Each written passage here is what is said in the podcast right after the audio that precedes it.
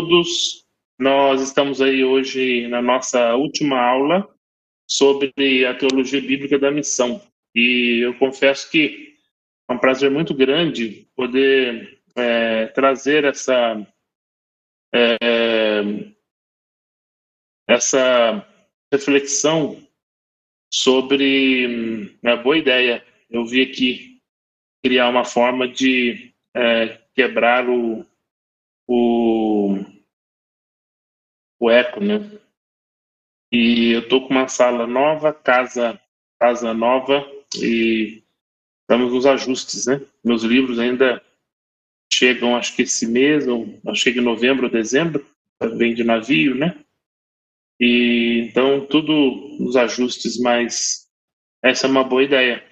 E então, é, nova, nós estamos falando nesse né, nesse curso, né, setembro e outubro, nós estamos trazendo algumas reflexões, né, sobre a, o papel de Deus, né, e da Igreja, né, dentro é, do assunto que nós chamamos aqui de teologia bíblica da missão, teologia da missão.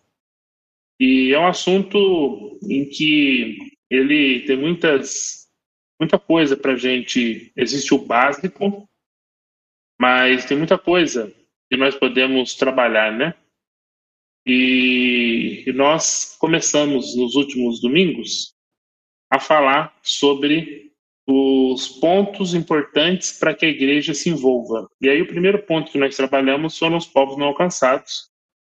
E aí falamos um pouco sobre coisa dentro dos povos não alcançados, né? os povos é, de fronteiras, né, 0,01% de cristãos, uma quantidade tão pequena, falar sobre é, os pontos importantes 0,01 ou menor que, né? E aí o primeiro uma quantidade tão pequena que a igreja ela não tem uma força um suficiente para um movimento de plantação de igrejas, é, né? E então nós colocamos, né? Falamos sobre a necessidade da, da igreja orar, é, adotar um povo em oração, informação e se envolver na prática, né? Tantos povos que ainda não tiveram não tiveram a oportunidade de conhecer a Cristo, né? E por outro lado do mundo, nós olhamos tantos povos, né? Alguns povos aí é, próximos a nós, aonde nós estamos aí batendo cabeça, né? Quantidade de igrejas na mesma rua, né? Então é uma há uma necessidade de uma reflexão. Esse foi um ponto que nós trabalhamos. Né? Um outro ponto que eu acho muito importante é. Nós apresentamos vários pontos de, de pressure points, mas nós falamos sobre o crescimento das cidades.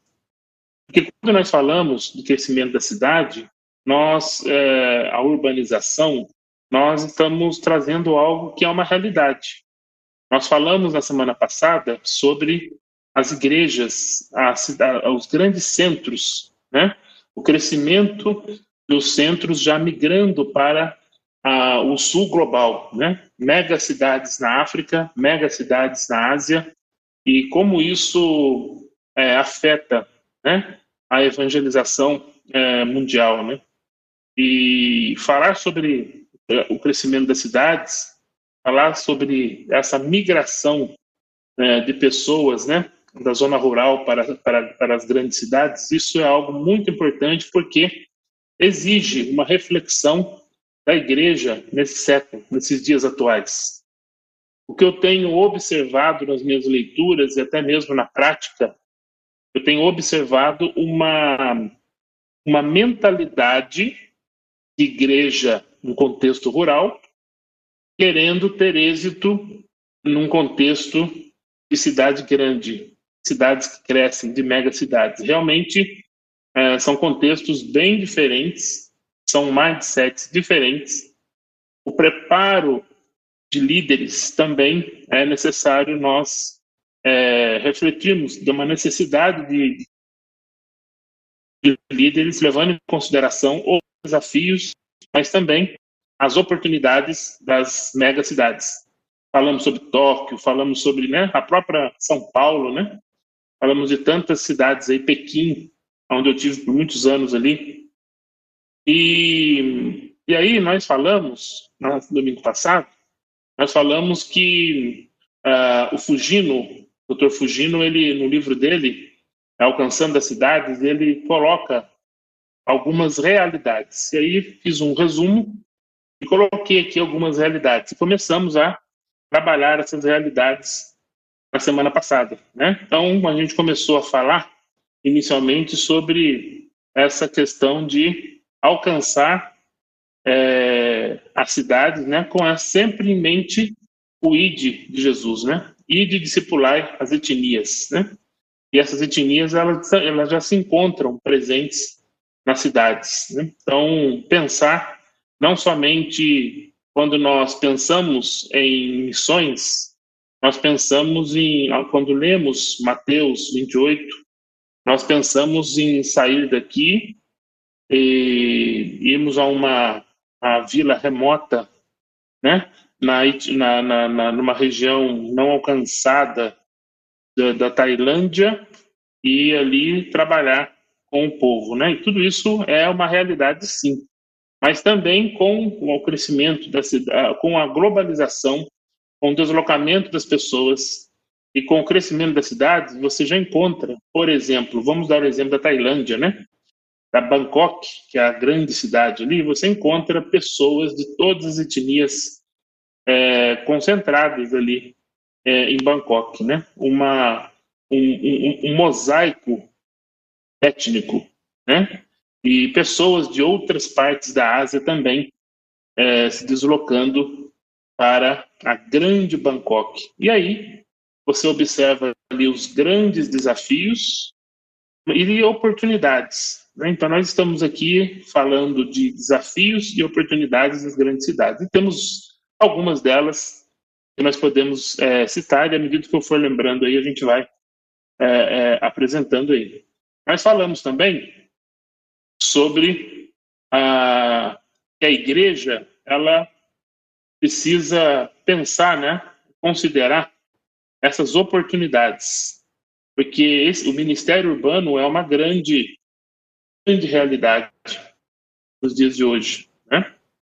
E a igreja ela deve considerar a convergência dessas múltiplas oportunidades, é, que faz com que o Ministério Urbano é, seja realmente é, é, efetivo, né? Que se, realmente o Ministério Urbano seja pensado, seja considerado, trabalhado na formação dos, é, dos líderes das igrejas, porque é uma grande realidade, né? Os seus desafios e também as oportunidades, né? E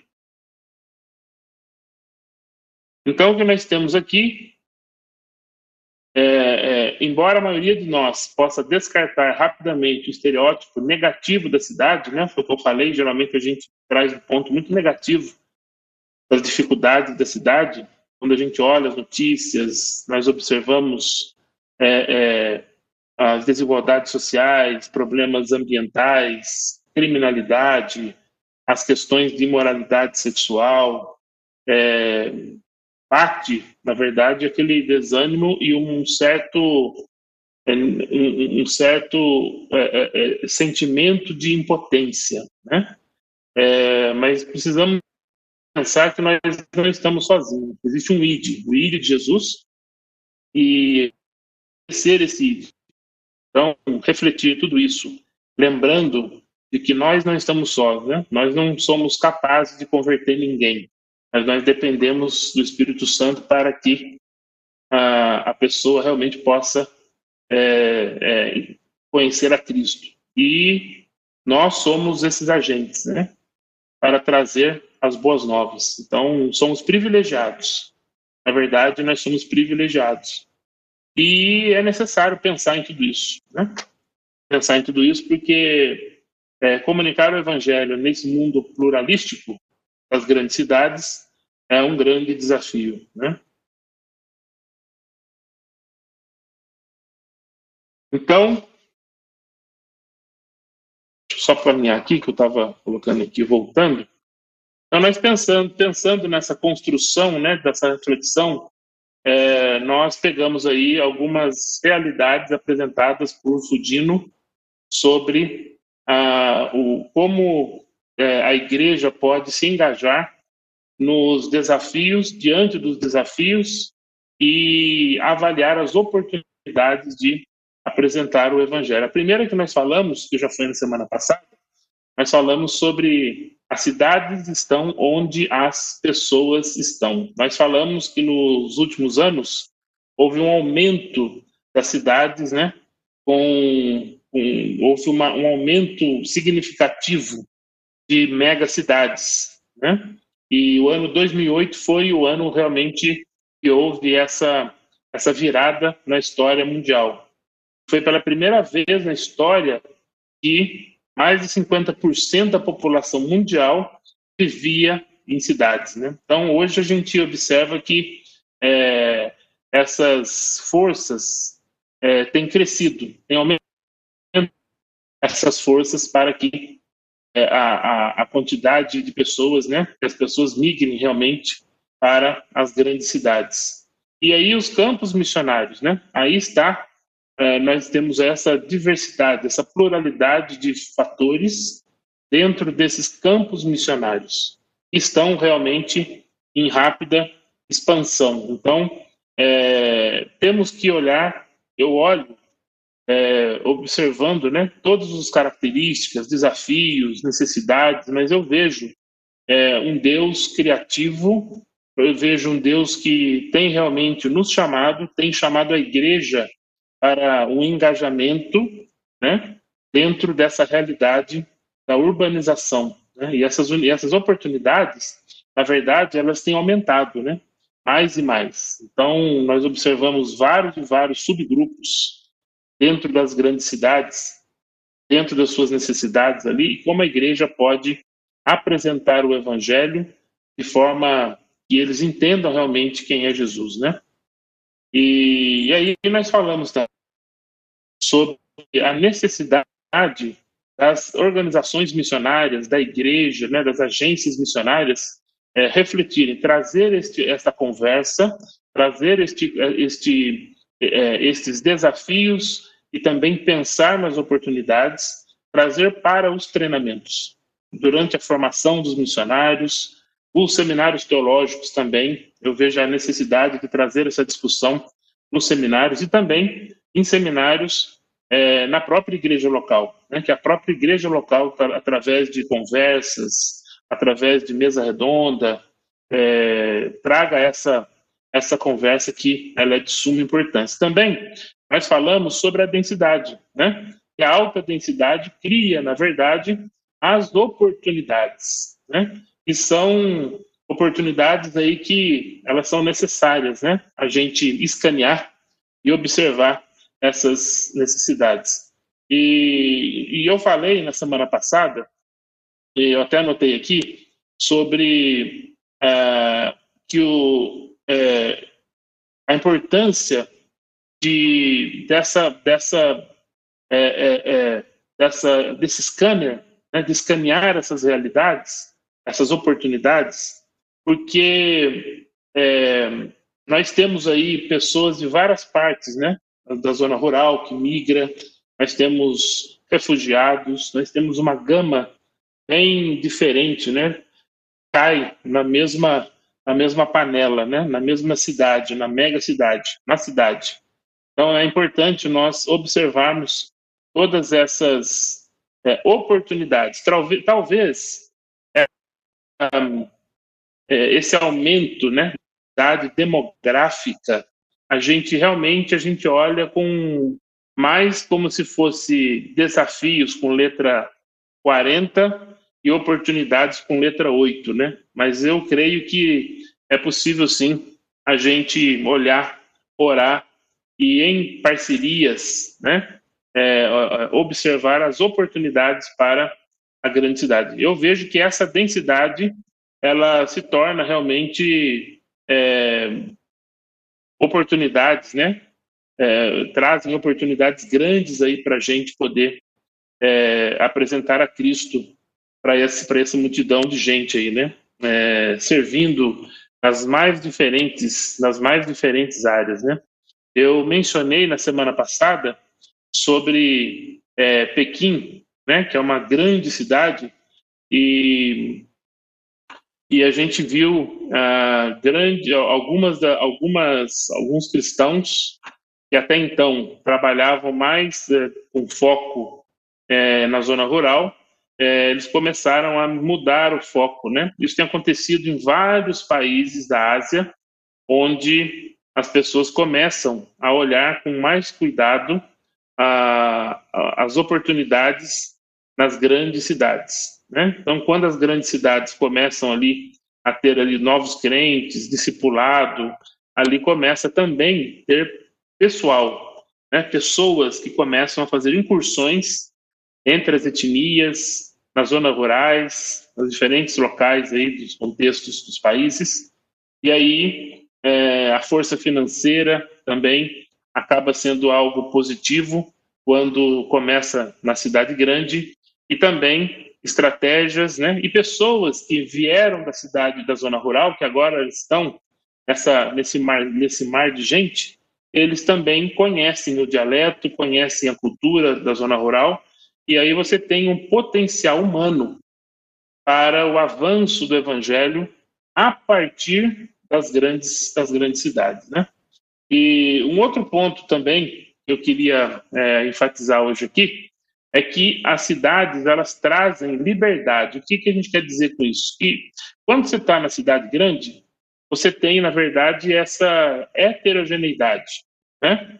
É, e essa heterogeneidade que se encontra aí na, na que se encontra na, na, nas grandes cidades, ela tende a quebrar a coesão da unidade social e corroer qualquer consenso em torno de um código, de um código moral. E aí, é, os valores da família, é, os valores da aldeia, né, os valores rurais, tradicionais, quando esses valores eles vêm, é, eles, ele, a pessoa vai para a cidade grande, né, para a zona, para a cidade, começa a haver, na verdade, uma quebra de valores. E isso pode trazer, é, por um lado, algumas facilitações para que as pessoas comecem a refletir sobre essa pluralidade, a diversidade dentro da cidade e ter a oportunidade de, de sair daquela, daquele raciocínio, aquele raciocínio mental, né, de onde ele veio, ele pode estar aberto a novas, é, a novas conversas. É óbvio que isso pode trazer pontos negativos, mas também oportunidades. Amigos nossos que é, é, da zona rural para a cidade, é, no norte no norte da África, muitos deles foram para universidades, é, para centros maiores, né? Saíram dos seus vilarejos e ali, junto com com jovens, né, é, de várias partes do país, de outras, de, outro, de outras partes do mundo, é, tiveram a oportunidade de discutir, por exemplo, as questões religiosas, discutir no sentido positivo e poder compartilhar sua fé e também ouvir sobre uma fé diferente da dela. Né? E com isso, é, nós temos uma representação boa de pessoas que conheceram o Evangelho e tomaram a decisão de seguir a Cristo. Né? Então, você tem essa liberdade. É isso que eu chamo aí como liberdade, né? Aí a interação humana torna-se segmentada para que um, conhe... para que um conheça o outro, apenas em um único contexto. Né? Então agora eu estou num contexto em que eu tenho que é, eu vou eu vou no supermercado e aí eu vou conversar com um balconista eu vou pedir uma informação, o balconista vem de uma outra parte do país, ou ele é um, uma pessoa de outro país, quer dizer, você começa a fazer contato com pessoas diferentes daquele mundo de onde você veio, né?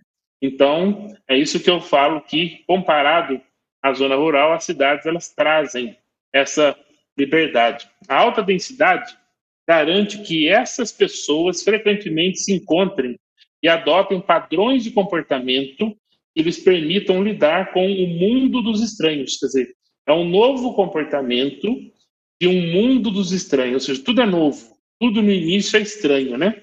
E aí a pessoa ali nessa cidade é,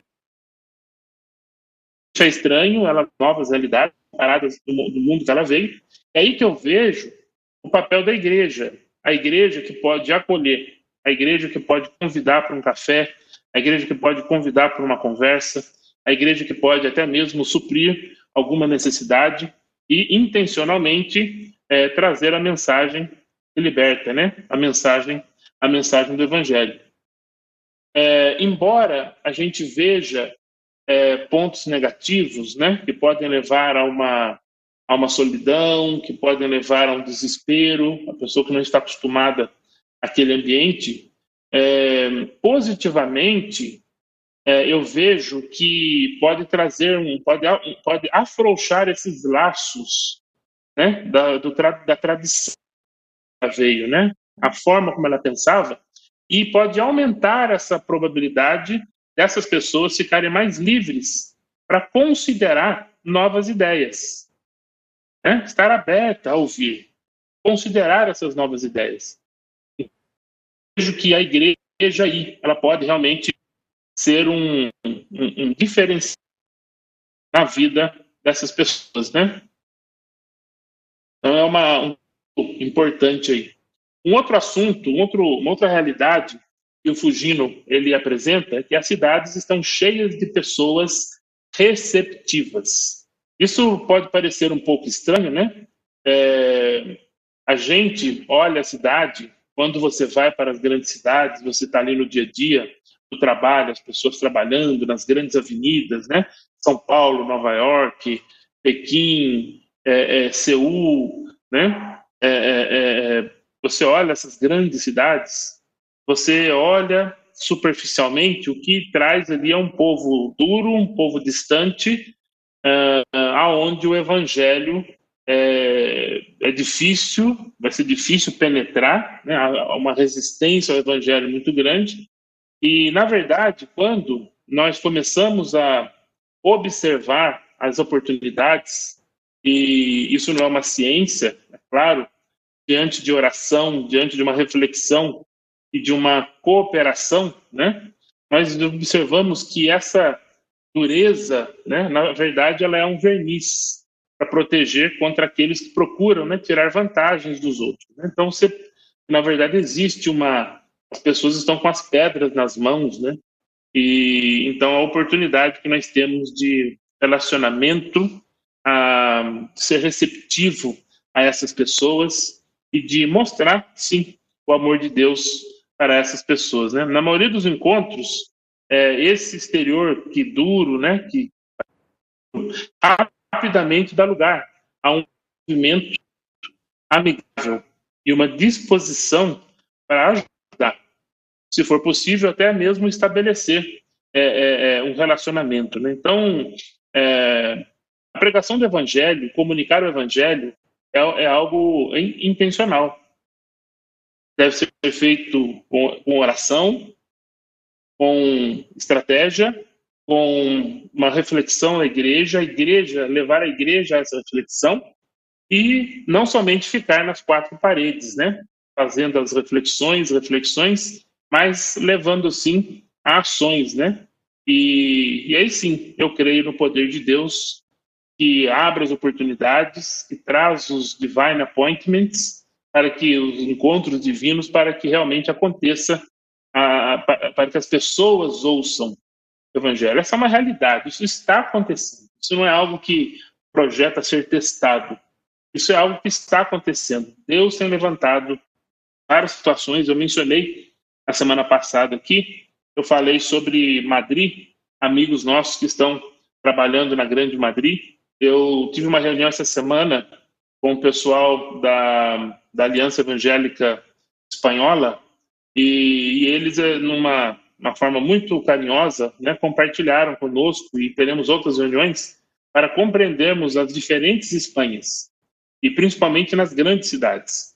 Então, você pega, por exemplo, Málaga, Sevilha, aí você compara com Madrid, depois lá na frente você tem Valência, você tem lá em cima você tem ali é, é, é, aquela região da Catalunha, Barcelona, aí você observa que são, são, são grandes cidades e você observa as diferenças culturais de uma cidade para outra, né? E as suas os seus desafios e as suas oportunidades. Né? Quantas oportunidades ali que eu, eu, eu, me lembro que em Madrid eu conheci alguns uh, amigos ali missionários trabalhando em vilarejo, em, em bairros de maioria uh, marroquina e a hospitalidade dessas pessoas, os diálogos, as conversas amigáveis e tivemos a oportunidade de estar ali com alguns marroquinos e, e compartilhar Deus, né? Conversar com eles, de apresentar, de falar dos profetas da Bíblia e de falar do Cristo que é diferente, é profeta, mas ele é mais que profeta, né? Tudo isso dentro de uma região marroquina, na Grande Madrid, né? Então essa é a realidade nós temos hoje.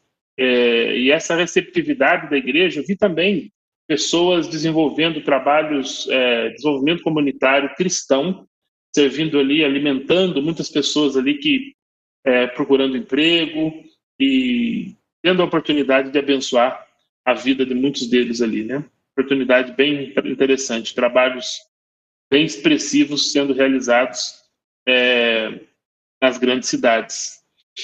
Eu, em São Paulo, eu não tenho, faz tempo que eu não, não tenho contato, mas eu trabalhei, mas eu tive uma, tivemos um momento em que nós doamos alguns livros de inglês, alguns livros de português, né, em inglês, a, é, é, o ensino da língua portuguesa, né, para refugiados, para refugiados, né. É, então, uma organização cristã é, estava ali é, dando aula de línguas, né, as pessoas ajudando na documentação e, e, ao mesmo tempo, tendo a oportunidade de compartilhar as boas novas. Né? É, em Lisboa, é, nós é, estamos trabalhando, porque tudo está sendo online, com refugiados sudaneses. O governo português é, abriu a oportunidade ali de abriu a, algumas possibilidades de refugiados, né, é, de várias partes do mundo, e o local que nós estávamos ali, a igreja recebeu cerca de 35 a 8 refugiados. E ali todo cuidado, né, com relação a ajudá-los a arrumar um emprego, a melhorar o idioma. Então eles falam árabe e aí ensinar o português. E aí nós estamos envolvidos com esse grupo de sudaneses é, no ensino da palavra de Deus. Nós estamos ensinando a Bíblia através de história, a oralidade é importante nesses mundos, né? E através dessa oportunidade, a Ivanice tem trabalhado com as mulheres também, ensinando é, histórias bíblicas e tendo que repassar o português pela dificuldade que elas têm de aprender o português. E paralelo a isso, nós vamos aí conhecendo as, as realidades, as dificuldades.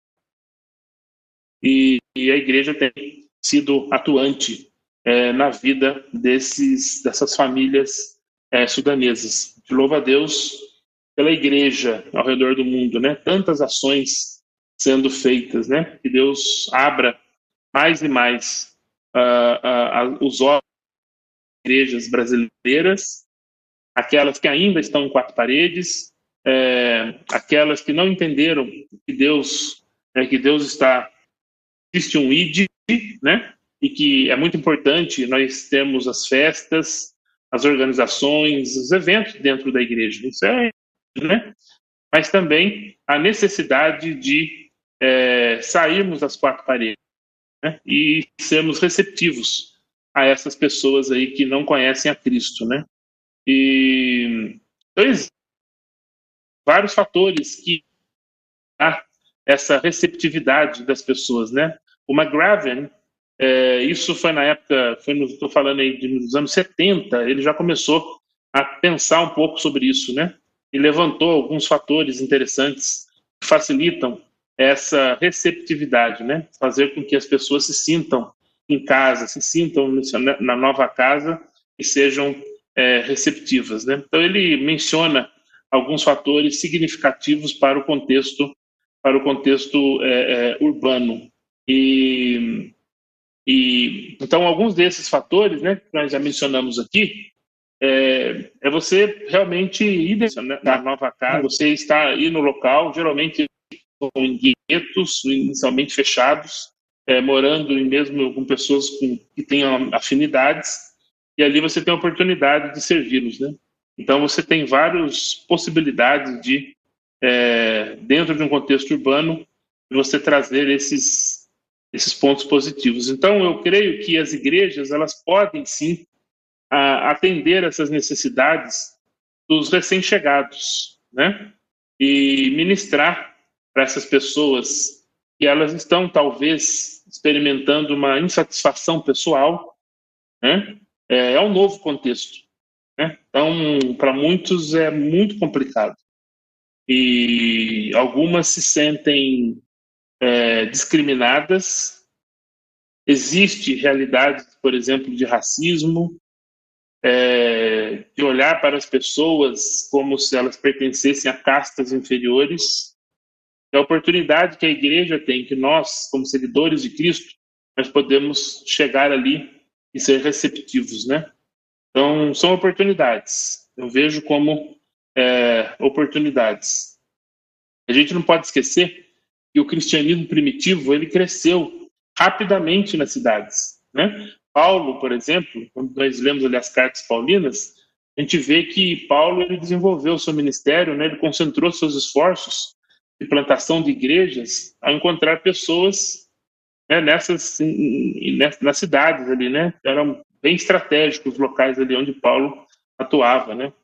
E da mesma forma, é, os esforços modernos de plantação de igreja é, estão obtendo sucesso é, crescente em atender à necessidade, a necessidade dos moradores da cidade, né? E essas pessoas elas têm uma necessidade física, mas também a necessidade espiritual. Então que nós estejamos, né, com os olhos abertos aí para essa para essas necessidades aí, né? É, uma outra um outro ponto também que nós precisamos pensar sobre realidade é que as nações estão se movendo para as cidades, né? Esse é um ponto que a gente já vem falando aqui quando nós falamos sobre povos não alcançados, né? Muitos povos não alcançados, é, povos de fronteiras, povos não engajados, como nós mencionamos aí há duas aulas atrás, nós falamos que esses povos também eles estão migrando para as grandes cidades, né? E é algo importante. A ONU, é, no relatório de 2019, ela menciona, né, ela diz que existem cerca de 272 milhões de imigrantes internacionais. Né? Se a população migrante continuar a aumentar na taxa que tem nos últimos cinco anos, até o ano 2050, o número de imigrantes internacionais chegarão a 405 milhões. Então, essa mobilidade, né? Você vê como isso é intenso nos dias de hoje. E, e nessa, nessas mudanças, nesses deslocamentos, o ponto de entrada, a porta de entrada, geralmente elas são as, as cidades, as grandes cidades. Aproximadamente metade desses migrantes são mulheres. Isso é um dado importante, muitas das quais estão viajando independentemente como chefes de família representando uma nova tendência nos padrões de migração. Então, um número grande de mulheres também é, é, migrando, né? Você tem aí é, essa, essa variável que nós não podemos deixar de lado, né?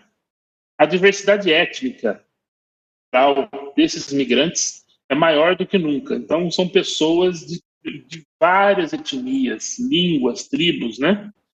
E então você vê aí é, isso tem acontecido bastante, é, essa mudança tem acontecido muito do hemisfério sul para o hemisfério norte. Né? A Europa, por exemplo, né, recebendo uma quantidade grande de refugiados, de, né, os Estados Unidos, é, até antes da, da, do período do, do, do atual presidente, é, o antigo presidente recebia muito, né, muitos é, é, é, refugiados, né? E o interessante é que nos Estados Unidos a maior parte do, a maioria dos refugiados eles chegavam no estado chamado Cinturão Cristão, né? Estado do Texas.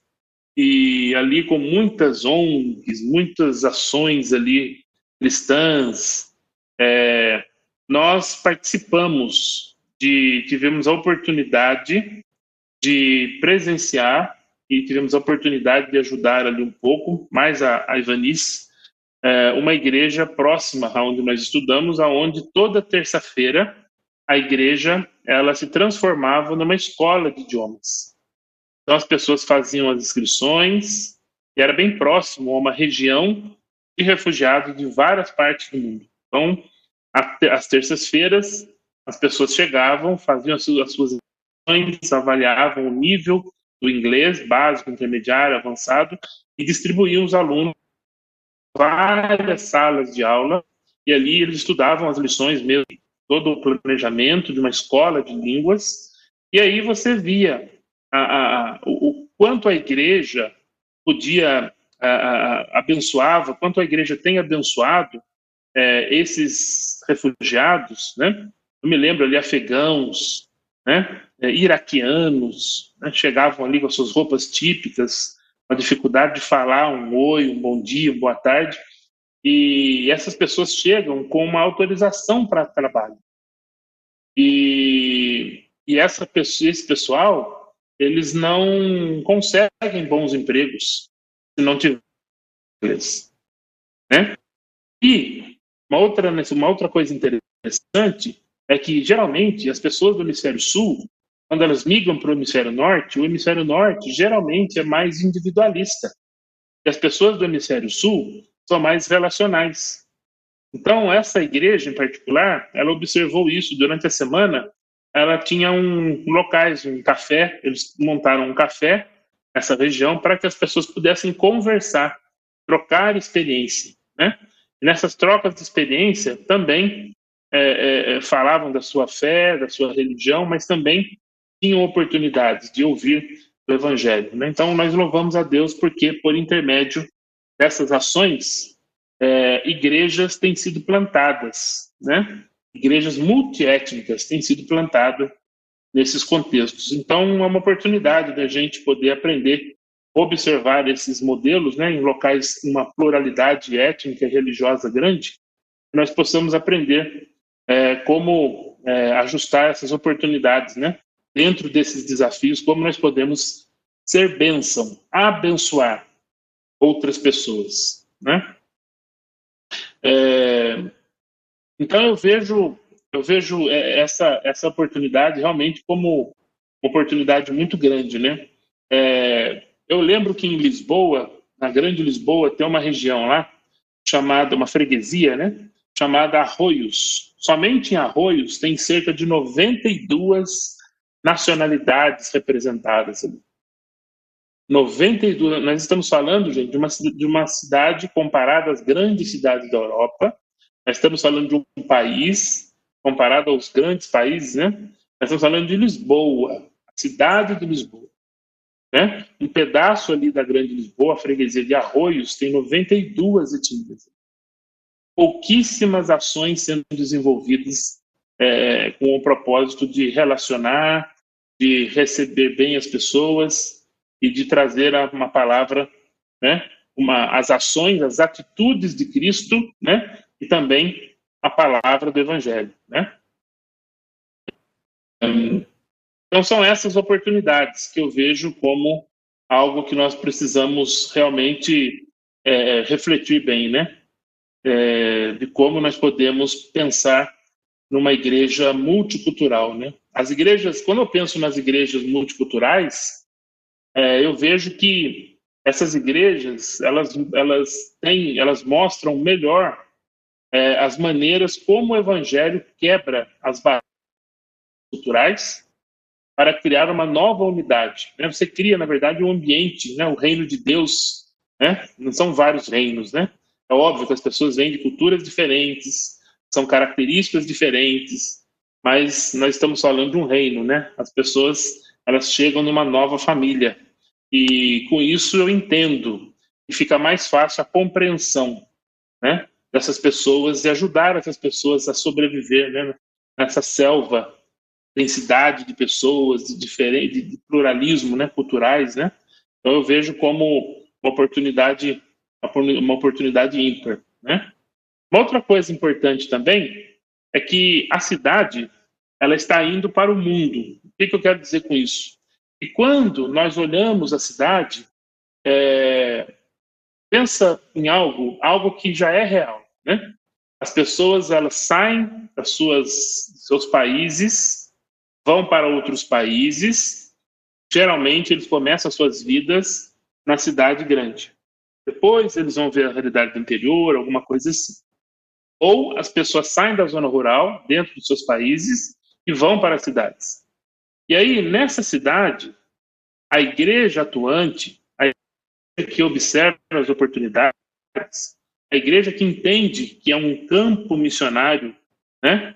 É, essas grandes cidades, é a oportunidade de você apresentar Cristo, de você socorrer necessidades de muitos, as conversas, os relacionamentos, os, os encontros, que eu sei que quando nós saímos intencionalmente, é, que a igreja precisa ser intencional nisso, eu que traz as oportunidades dos encontros, né? E essas pessoas é, por que, que o título que o Fudino dá, né, está indo para o mundo, é porque pessoas de diferentes etnias, elas encontram a Cristo na cidade. E quando elas encontram a Cristo na cidade, o que acontece é que elas vão, muitas delas, elas são motivadas a retornarem, né, temporariamente ou não, para a sua cidade de origem. Algumas delas, elas mudam para a cidade, ou algumas mudam para a cidade, mas quando chega a festividade, ou dependendo das culturas, principalmente em sociedades agrícolas, elas retornam para suas vilas para o, para o momento do plantio, o momento da colheita, né? ou voltam para levar dinheiro para, para as famílias. Né? Geralmente, essas culturas do hemisfério norte, muitas culturas de cultura de, eh, da característica de honra e vergonha, eles pensam muito na família, na questão do cuidado, né? É, o, que, é, o, que, é, o que eu faço afeta todo mundo. Então eu vou para a cidade buscar recursos, trabalhar para levar dinheiro para abençoar a, a, os meus familiares. Então nesses retornos, nessas idas e vindas, muitos têm encontrado a Cristo na cidade e elas retornam para os seus países ou retornam para as suas para suas uh, seus vilarejos, né? E apresentam uh, o evangelho ali. Então nós temos é, exemplos de casos, muitos casos, de pessoas que tiveram um encontro com Cristo e logo elas já entenderam que o Evangelho é, é universal, né? O Evangelho é para todos. E aí muitos comunicaram Jesus aos seus familiares, né? Eu mencionei aqui o pessoal que ouviu um grande movimento nepalês, um grande um, um outro butanês dois movimentos grandes que eu vi ali nos Estados Unidos de pessoas que é, fizeram tiveram um movimento de plantio de igrejas na região do Texas ali, da Grande Dallas, e depois muitos desses aí já foram enviados temporariamente e outros permanentemente ao país de origem para comunicar a mensagem. Então, nós estamos falando de igrejas que já são, é, que já aplicam a diáspora reversa para comunicar o evangelho, né? E então nós temos que é, pensar nisso tudo, né? É, e tudo isso eu vejo que a igreja a gente precisa conversar sobre isso, né? A gente precisa entender as organizações missionárias. É preciso ter esses mapas, é preciso ter essas informações, é, observar os exemplos que as pessoas estão fazendo, né? A Grande Nova York, por exemplo, quantas organizações estão desenvolvendo trabalhos nessa, nessa área? Nós tivemos a oportunidade de conversar com pessoas que estão trabalhando com homeless ali em Nova York, pessoas que estão trabalhando em áreas é, é, onde há uma necessidade muito grande de socorrer né, as pessoas.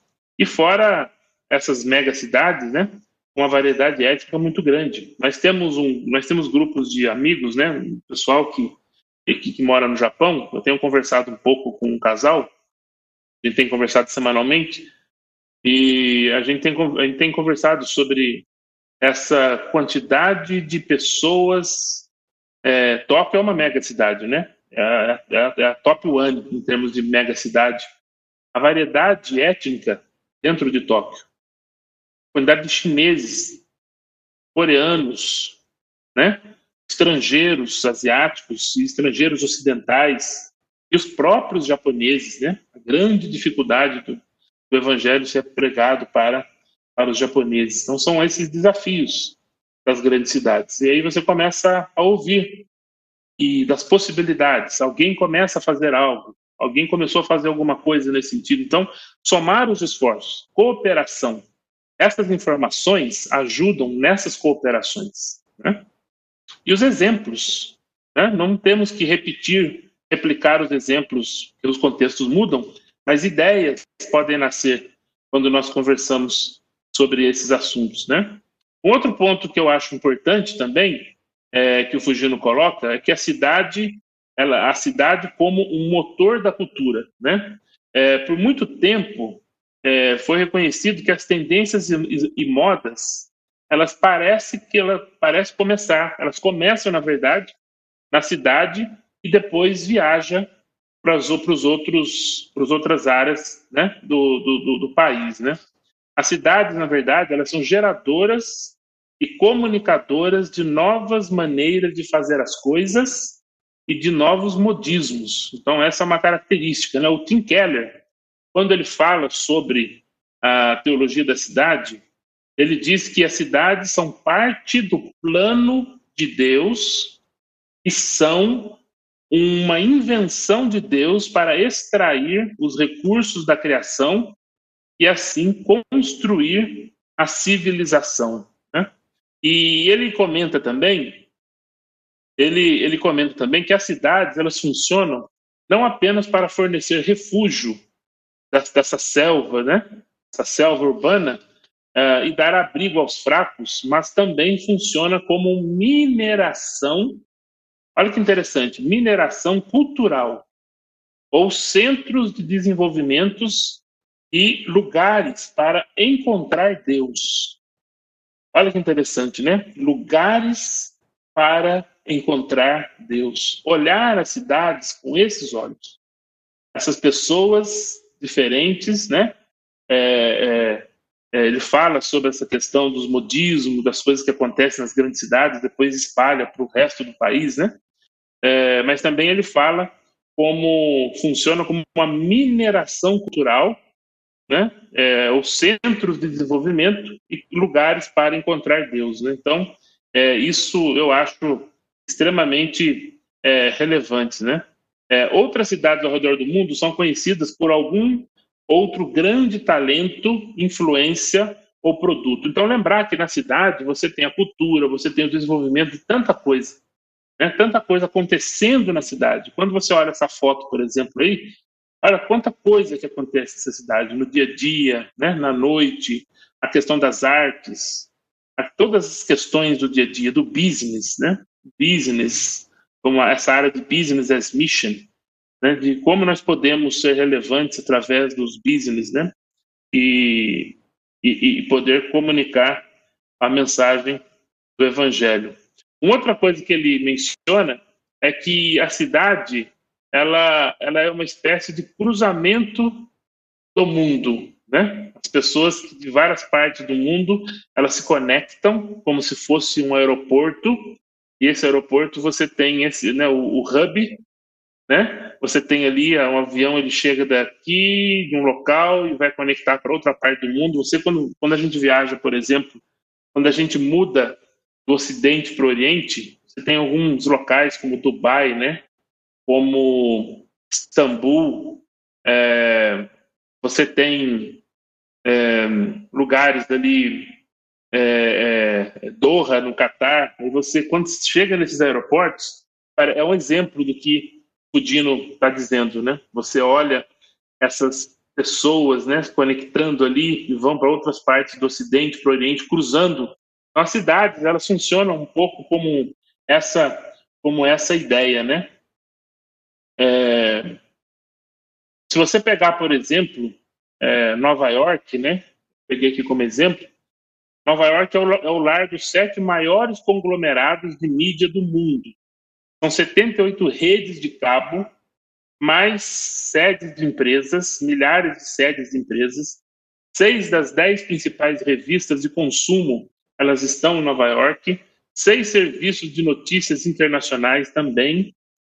Fora a quantidade de museus, balés, ópera, companhias de teatro, né? 200 editores de jornais em língua estrangeira e mais 100 agências de mídia em língua estrangeira, né? A metrópole também é servida por três grandes aeroportos internacionais, linhas férreas, sistema rodoviário impecável, portos marítimos e centros de comunicação. Você pega, é, eu usei Nova York como exemplo, mas pega São Paulo, pega Singapura, pega Hong Kong. Hong Kong ali você vê uh, os escritórios das empresas representadas ali. Então, nós estamos falando de cidades em que elas são cruzamentos do mundo. Né? Singapura, ela está lá no cantinho do Sudeste Asiático, mas você observa que a quantidade de povos, de, de empresas, de expatriados que estão ali. Hong Kong, quando você vai a Hong Kong, você vê um, é um mini mundo, né? Dentro ali do, do, de, uma, de uma área oriental. Aí tem Londres, Tóquio, São Paulo, Paris, né? Londres, né? Como eu mencionei, Sydney na, na Austrália. Então nós estamos falando das megacidades. Nós vamos colocar aí cidades que não precisam ser mega, mas também já, já tem influência disso que nós estamos é, aqui a mencionar, né? Uh, então essas, é, todas essas, esses cruzamentos de pessoas, esses encontros, essas oportunidades de trabalho, essas oportunidades de escola, estudos, né? Pessoas que vão melhorar o idioma, aqueles que vão é, para um trabalho de curto prazo ou aqueles que a empresa desloca. Às vezes a gente observa, eu, eu, eu já passei, eu já vi situações assim, é, em que é, pessoas cristãos é, em que foram abençoados, estudaram, estão trabalhando em grandes empresas, as empresas é, convidam, abrem oportunidades para que eles sirvam na Ásia, né, na China, em várias partes do mundo. E aí quando nós estudamos essa teologia da cidade, esse assunto que nós estamos falando aqui, me abre, me vem à cabeça de oportunidades, talvez, que nós estamos desperdiçando, né? Nós vamos ali fazer um curso de inglês em, na Inglaterra, ou vamos fazer um mestrado, ou vamos fazer uma especialização, ou até mesmo vamos é, trabalhar, né? Abrir um trabalho como como como uh, uh, como babá, né, servir numa e aí melhorar melhorar a língua ou, vamos trabalhar com uma numa empresa é, como de construção civil, ali você está num outro país, a oportunidade que nós temos de nesse cruzamento, né, de compartilhar o evangelho com pessoas diferentes, pessoas que, né, talvez pensa, né, quantidade de sauditas estudando hoje no Ocidente, oportunidades que nós temos de conhecê-los, fazer amizade, comunicar, apresentar o evangelho. E dentro da Arábia Saudita isso não é possível, né? Sabe que não é. Eu vejo as cidades, também concordo com o Fudino, como cruzamentos do mundo. E também nós não podemos esquecer que é um local, a cidade como local de encontro das necessidades humanas. É aí que eu vejo também uma oportunidade, oportunidades para a igreja é, é, refletir, né, de como ela pode ser relevante, né? Quando muitas pessoas pensam na cidade, as imagens podem ser negativas, né? Pobreza humana, um número de favelas que é bem visível, é, problemas ambientais, né? É, um crescimento desordenado, desregulado, desvios sociais, crime, exploração, é, todos se destacam como problemas né, proeminentes, indicativos do pior da experiência humana. Né?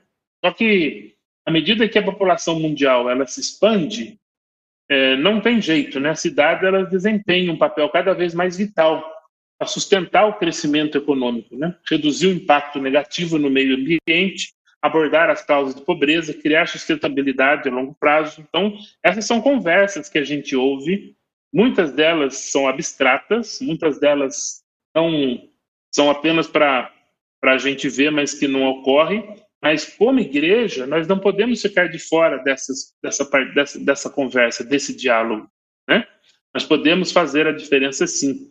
Uh, eu me lembro que eu morava em, em, em Dakar e, e, nós tínhamos ali em Dakar uma, uma região onde nós trabalhávamos com água.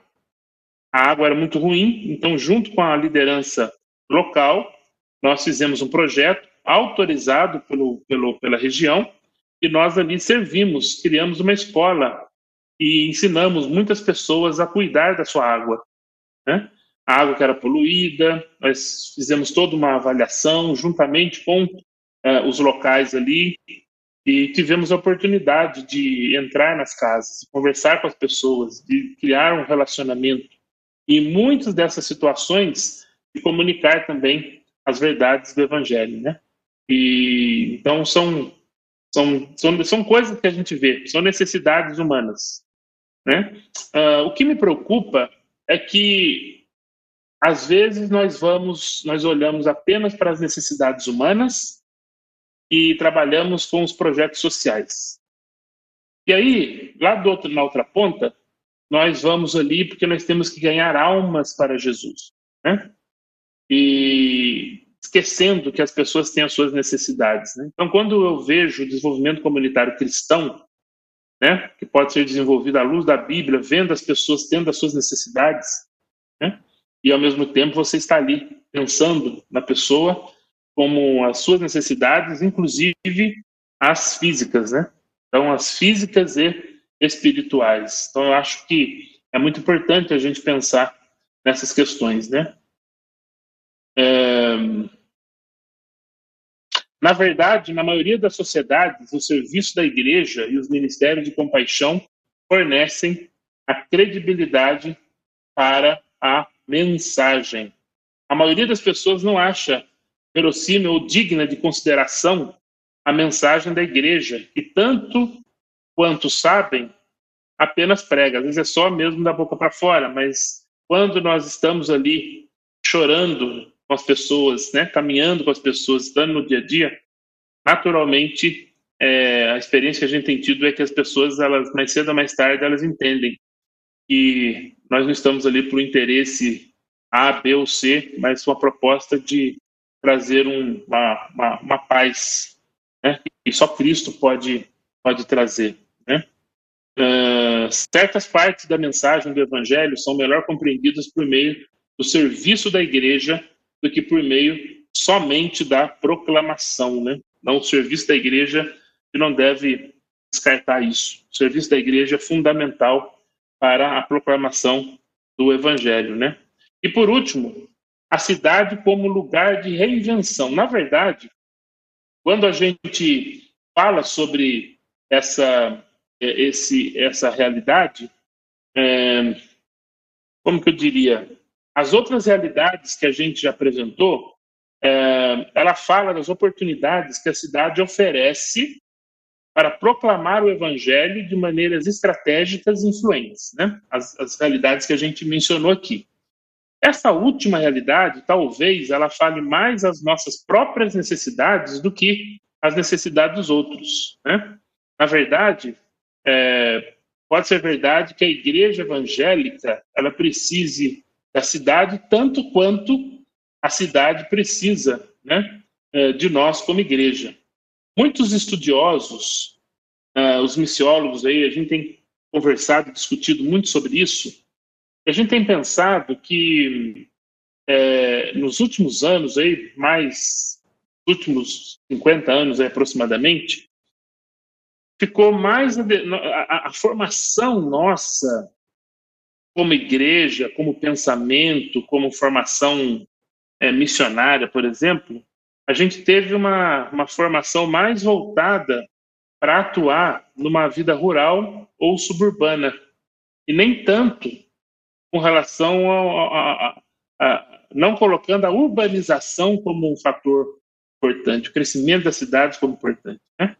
É, parece que às vezes nós, quando nós olhamos para a realidade de muita, para a realidade da igreja hoje, a impressão que dá é que nós podíamos estar mais equipados, trazendo essas conversas que a gente está trazendo aqui, porque essa essa complexidade da urbanização, dos contextos urbanos, ela talvez a gente não, não, não esteja sabendo como lidar com isso, né? Uh, temos pensado numa fé tradicional que cresce a partir de valores é, é, homogêneos, né? nós chamamos de, de, de, valores de aldeia, valores de família.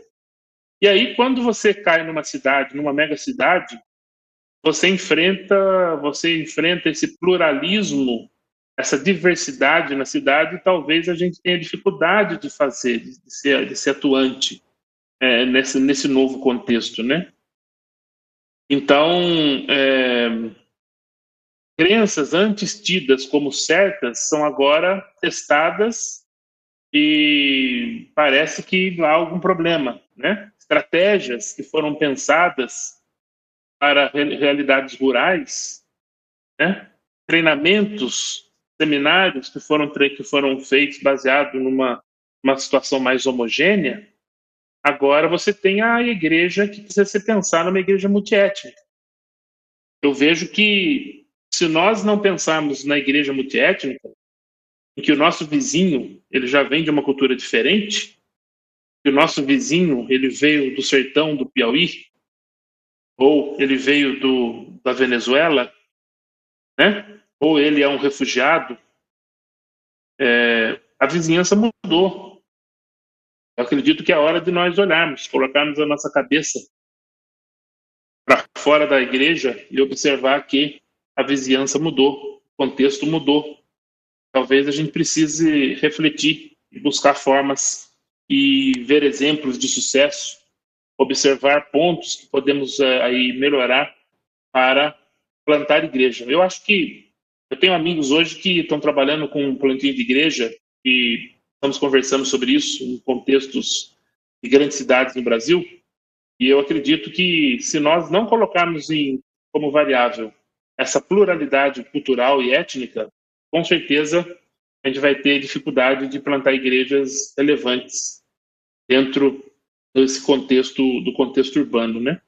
E eu queria indo pro indo pro final aí para a gente ver o que o pessoal é, perguntou aí, colocou aí na, no nosso chatzinho.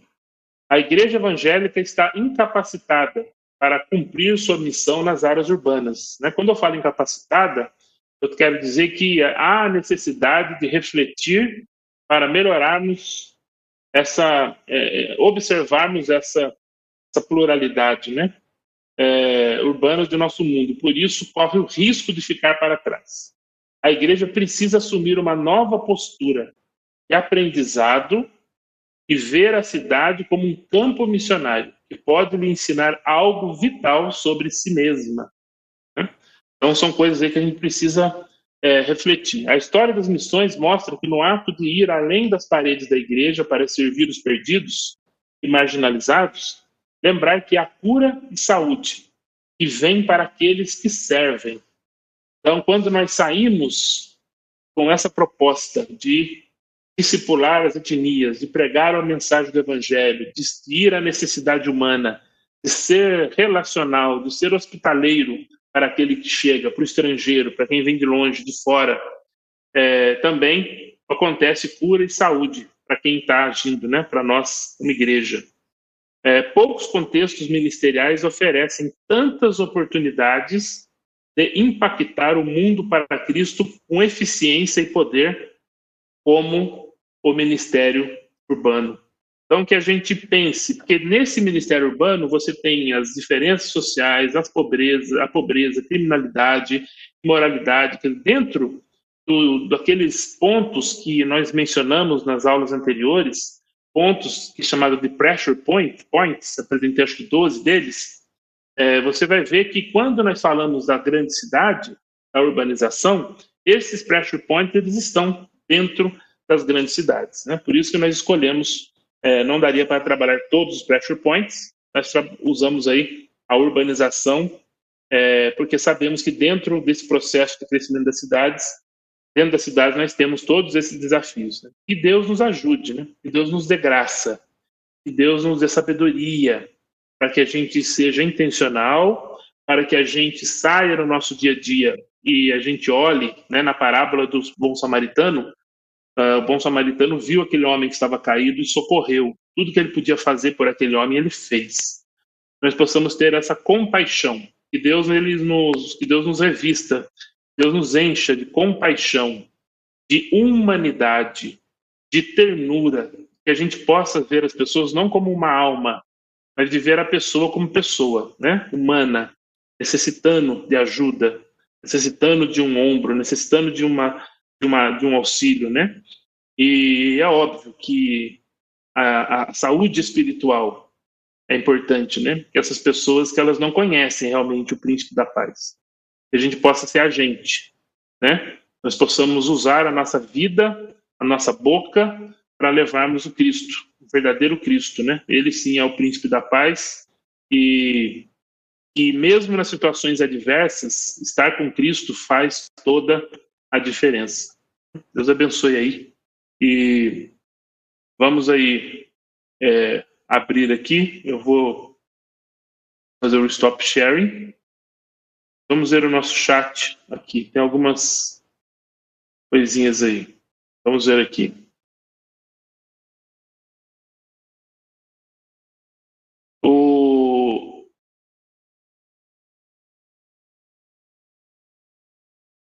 O Wellington Rodrigues ele diz o seguinte: estamos diante da necessidade de um avivamento reformista cristão. Eu acredito, Wellington, que há necessidade dessa reflexão. Eu acredito que nós precisamos. Parece meio clichê o que eu vou falar, mas nós precisamos voltar para o estudo da palavra de Deus. Nós precisamos ler a Bíblia. Nós precisamos ler a palavra de Deus com óculos da grande cidade, das necessidades urbanas, das necessidades rurais, das necessidades. Talvez essa leitura da Bíblia com humanidade, a vida é muito corrida. Essa vida ela não nos permite, parece, parar, observar, apreciar o que é a beleza, né? É, eu me lembro que eu fui num, num retiro de dois dias com pastores ali em Lisboa e nós tivemos um dos dias que foi uma contemplação. A gente foi perto da praia e nós ficamos um tempo orando e observando algumas coisas, né? E como isso faz a diferença, né? Um processo de desintoxicação diante dessa correria, desse ativismo, dessa coisa nós fazemos as coisas no automático. E quando nós fazemos no automático, talvez a gente não observe essas oportunidades que aparecem ao nosso lado, né? É, se percebe a necessidade de formar pastores com a visão voltada para o campo, para a seara? Eu creio que sim. Na verdade, eu acho interessante que o quão distante ficou, né? a, a, a teologia da missiologia. Interessante trazer uma reflexão teológica, missiológica. Eu falo isso até mesmo para o missionário, o missionário vai para os campos diferentes aí, e, e aí quando você observa no dia a dia a, a, um, uma falta, um leque na questão eh, teológica. Né? Assim como nós também observamos uma falta de uma reflexão teológica, missiológica nos centros de formação teológica, né? Eu vejo a necessidade dessa aproximação.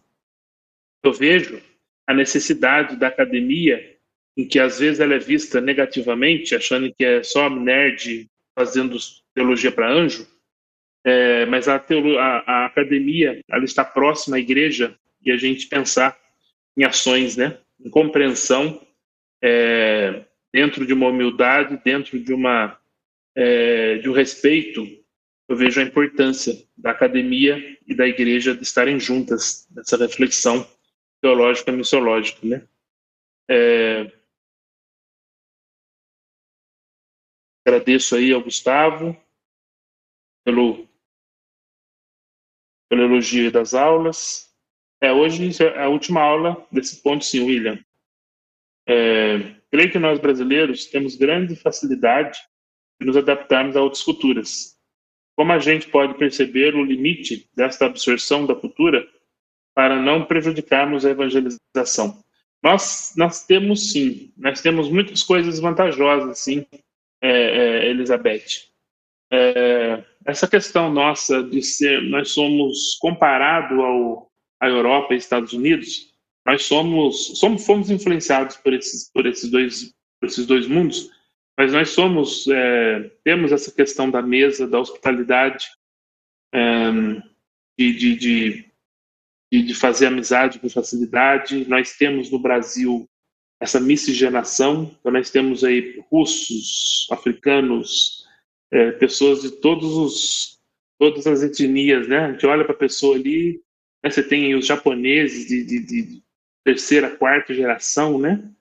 tem os chineses de segunda, terceira geração, os, é, é, coreanos, né? Pessoal do sul do Brasil, né? De descendência italiana, alemã. É, nós temos isso, essa variedade. Quantidade de libaneses, né? Descendentes de libaneses. O pessoal fala que tem mais libaneses no Brasil do que no Líbano.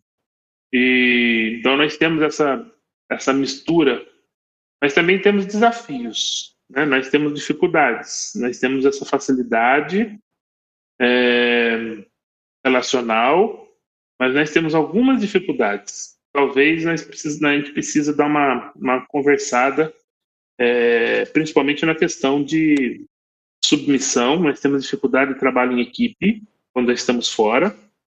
Nós gastamos muito tempo hum, como time resolvendo problemas internos é, do que cumprindo o objetivo principal que fomos chamados. Nós somos um país continental e fala praticamente uma língua só, então a questão de idioma é um problema para nós, né? E mas o maior problema que eu vejo é que nós às vezes nós temos o sentimento que nós somos a última Coca-Cola do deserto. Eu acredito que falta uma reflexão melhor para nós, entender que tem muita gente boa, né? Quando você vai lá para a África, você acha que, que não tem teólogo africano, que não tem gente sendo usada por Deus. Hoje, a África, em termos de teologia, é um dos grandes observatórios. E Deus está usando hoje os africanos, muitos africanos, para desenvolver uma teologia bíblica né, sadia, e a gente acha que nós somos as últimas bolachas do pacote. Né? Alguma coisa nós temos que melhorar sim. E agradeço, William, é, agradeço a Aline também, o Ederbal, obrigado. É, o Flávio faz uma observação aqui. Enquanto o mundo pós-moderno se fecha cada vez mais em seu individualismo e hedonismo, a igreja tenta se apresentar como possível abertura, uma saída para isso, né? Quais os caminhos podemos usar? Poxa, muito legal essa pergunta. É, eu acredito que esse processo, é, Flávio, de, é uma observação, é uma observação que eu tenho visto. É, o meu o meu PhD foi em, foi em cristianismo mundial. Depois um, a parte específica eu trabalhei sobre discipulado de, de discipulado em contexto em contexto árabe, né? É, mas nós navegamos é, com o cristianismo ao redor do mundo e nós vimos, a gente tem observado muito esse deslocamento das pessoas do hemisfério sul para o hemisfério norte, é, eu tenho visto como um dos fatores que pode acelerar, pode catalisar um que eu vou chamar aí um avivamento, né? Como você pega as igrejas do, de, de, do, do hemisfério sul, né, de pessoas do hemisfério sul nos Estados Unidos, eu já observo, eu já vi, eu já presenciei de igrejas americanas em que abrem as suas igrejas não para emprestar o templo, mas sim para aprender e trocar experiência com pessoas, com líderes indianos, africanos, brasileiros, hispanos, né? E eu acredito que a igreja do Hemisfério Sul, em parceria com a igreja do Hemisfério Norte, pode dar uma boa liga. Né? Assim como quando nós observamos no Oriente Médio, onde o cristianismo ele tem comparado ao Islã é muito menor, né? Eu, eu, eu acredito na cooperação da igreja ocidental, não levando coisas prontas, não levando as soluções como a última Coca-Cola do deserto, mas sim a, uma mesa onde nós podemos trocar e ouvir as experiências. Esse ouvir, eu acho que é uma das coisas, é, Flávio, que mais nós precisamos refletir. Chegar numa nova, num novo grupo, você tem ali irmãos e você aprender com eles, ouvir, não chegar com algo pronto, é, mas esse esse ouvir, eu acredito que faz com que a gente possa ser muito mais efetivo no, no projeto, no trabalho missionário. É, um cooperador, um colaborador. Nós estamos falando de cooperação. Nós não estamos falando de uma Liga da Justiça, onde nós chegamos e temos todos os poderes e se esquece. Essa cooperação.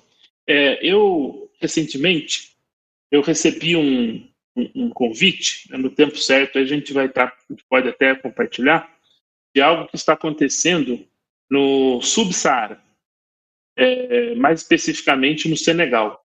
No Senegal, ali existe uma, uma, uma, uma, base missionária, e ali eles estão desenvolvendo um projeto é, profissional para equipar é, líderes, pastores, para que quando eles forem, eles forem enviados para os lugares mais complexos na região subsaariana, é, eles possam desenvolver e ter ali um, trabalho, uma profissão, juntamente com o apoio da igreja, mais um apoio do trabalho deles, né? É uma realidade que demanda.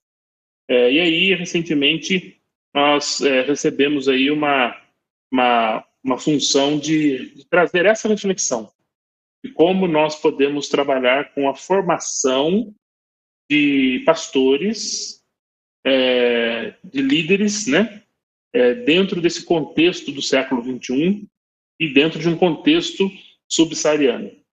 E, e, é interessante, quando a gente fala de Subsaara, nós falamos o quê? De Senegal, falamos de Burkina Faso, Mali, Níger. Né? Quando a gente põe uma lupa ali, você já vê ali também outras coisas acontecendo, como, por exemplo, a grande migração de chineses para a África. Então, você tem aí uma influência que até então nós não pensávamos. Né? A grande influência árabe na região subsaariana. Aí tem até mais lógico, porque o mundo árabe, norte da África, está meio próximo ali, né? E, mas hoje a gente nunca imaginávamos que tínhamos que refletir sobre o mundo chinês. Me lembro de uma conferência em Seul, nós encontramos, era uma, era uma, conferência de chineses e alguns e coreanos, e um pastor africano. Ele foi ao, ao palco ali, ao púlpito, e ele disse: Nós estamos na África, e ele mostrou números e disse: Olha, é, a quantidade chinesa que migrou para a África, nós não sabemos como lidar com os chineses. Né? Eles estão lá, eles precisam de ouvir né, de Cristo, só que a igreja africana não sabe lidar com isso. Então, essa, esse mundo, esse século, né, esse novo século demanda, esse século demanda realmente é, reflexões como essa as grandes cidades hoje na África você tem uma quantidade grande. Você pega a Europa com a migração dos 7 milhões de chineses que migraram para lá, né? Muitos desses chineses foram como homens de negócio, né? É, a Espanha está com uma quantidade grande de lojinhas de chineses ali e as pessoas, a igreja não sabe, por exemplo, como começar algo ou, né? O gap cultural, linguístico, né? Então nós precisamos pensar isso tudo aí. É, então a gente agradece. Aqui tem uma pergunta aqui da Marília. Professor, fale sobre as agências missionárias. Como é que as mesmas conseguem recursos financeiros? No Brasil, temos agências? Sim. É, louvamos a Deus pelas agências missionárias. Existem as agências missionárias denominacionais, como a Agência Presbiteriana, a Agência é, é Batista, a, é a Junta de Missões Mundiais, né? Eu servi, no tempo de China, eu servi com a Junta de Missões Mundiais. E, existem as organizações, as agências não denominacionais. Né? Então, por exemplo, existe aqui a, a, a Frontiers, né? Fronteiras, que trabalha entre povos muçulmanos. Então, já existem escritórios aqui, existem a Missão Amém, então, a, a, a Jocum, existem várias organizações não denominacionais. Existe a Crossover, antiga CCI, é, que trabalha também entre povos não alcançados. Então, nós louvamos a Deus que no Brasil é, você tem aí as, os escritórios, os treinamentos, né? E, e, orar por essas organizações. Primeiro, para que haja cooperação, muitas delas ocorrem sim, e que haja uma reflexão e um estudo atual da realidade do mundo. Porque quando nós conhecemos mais o contexto lá fora, ou o contexto aqui dentro, né, que as pessoas estão aqui, muitos estão aqui também, são povos não alcançados que chegaram no Brasil, quando nós conhecemos o contexto, nós elaboramos melhor as formas de comunicar o evangelho, né? Então, meus amigos, meus irmãos, é tudo por hoje. Eu louvo a Deus pela vida de cada um de vocês e e estamos juntos, né? A nossa, o nosso coração é, é poder é, contribuir. Eu quero agradecer à Igreja Batista Nações Unidas, agradecer pela, pela, pelo convite, agradecer pelo é, pelo tempo, né, de, de, caminhar junto aí com, com, a, com a IBNU, o pastor Luiz Saião, a, a Suzy, ao Jonatas, e a todo mundo aí que, que tem aí é, é, é, é nos, nos ajudado aí, nos abençoado. É, nós temos aprendido bastante com eles aí. É, o, quem está sempre no, no, no, comando aí, o Dilian, tá, nos ajuda aí também bastante. A gente quer agradecer a todos vocês e nós estamos aí para servir, né? E para aprender também, né? Sempre aprendendo e trocando experiência, tá bom? Um abraço a todos, um, um bom fim de tarde, uma boa noite também a todos aí. Uma, uma boa semana para todos.